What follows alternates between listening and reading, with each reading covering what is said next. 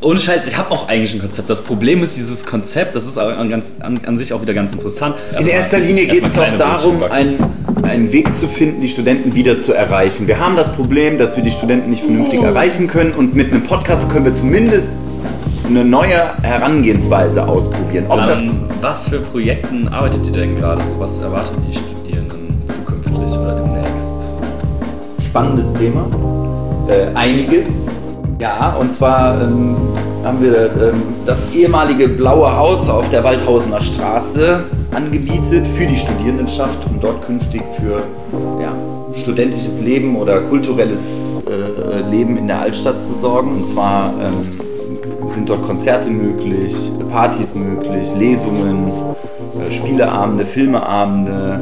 Also im Prinzip eigentlich all das, was rund ums studentische Leben passiert. Ähm, eigentlich sollten es die Studenten sein, die äh, auf der Straße sind und demonstrieren. Ähm, mittlerweile sind es halt, wie gesagt, die Schüler. Jetzt heißt es eigentlich nur noch, ähm, dass wir gucken müssen, dass auch von unseren Studenten dann freitags künftig ein paar äh, dabei sind.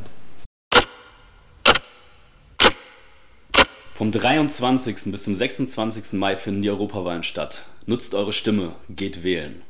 Der war gut. Muss ich nochmal?